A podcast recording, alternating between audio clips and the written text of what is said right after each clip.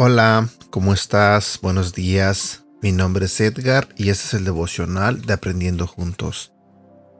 El día de hoy quiero compartir contigo un tema que se titula Descalificados por nuestros errores. A diario fallamos. Esta es una verdad indudable. Con frecuencia negamos a Jesús con nuestras acciones. Nos olvidamos de su precioso amor y que si fallamos, él de todas formas no nos dejará. Hablamos de un Dios que perdona, que ama y liberta, pero a veces solo hablamos, no creemos, porque todavía hay vacíos que no hemos querido llenar. Hay pecados que hemos cometido que creemos que son tan grandes que Dios nos mirará de lejos. Nos avergonzamos de contárselo a nuestro Padre, aún sabiendo que Él lo sabe todo y nos ama nos perdona, nos restaura, Él no juzga y en vez de alejarse, nos recibe con lazos de amor. Muchas veces perdemos nuestra identidad de hijos y es ahí donde todo empieza a cambiar. Si fallamos, inmediatamente pensamos que no seremos perdonados y empezamos a alejarnos poquito a poquito y hasta llegamos a descuidar nuestro servicio y las cosas nos empiezan a salir mal, porque nosotros mismos nos estamos condenando. Creemos que seremos rechazados por Dios. Reflexiona sobre esto. ¿Te identificas con alguno de estos pensamientos? ¿Cuáles pensamientos llegan a ti cuando pecas? Versículo para recordar. No hay otro Dios como tú. Son pocos los que quedamos con vida. Tú perdonas nuestra maldad y olvidas nuestro pecado. Tan grande es tu amor por nosotros que tu enojo no dura para siempre. Miqueas capítulo 7, versículo 18. ¿Sabes sobre las preguntas? En lo personal quiero comentarte algo.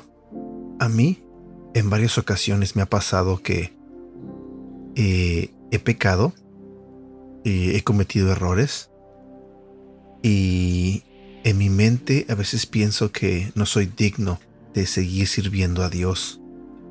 Eh, me ha pasado por la mente, y te soy honesto, ¿ok? Me ha pasado por la mente eh, dejar de grabar los devocionales.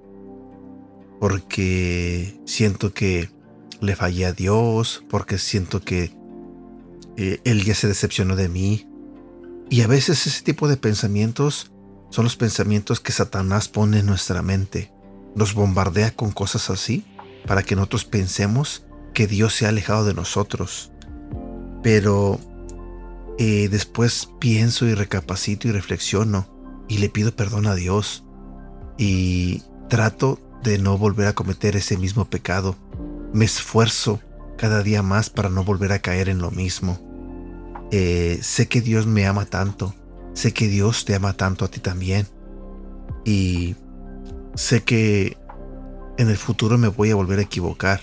No es que yo quiera equivocarme, no es que yo quiera cometer pecado, pero estoy consciente y estoy seguro que voy a volver a pecar.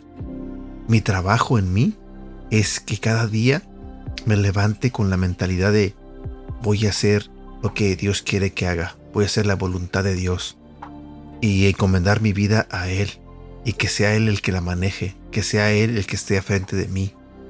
Y confiando en Él, eh, pues siempre con la intención de ser una mejor persona. Eso es lo que yo pienso todos los días.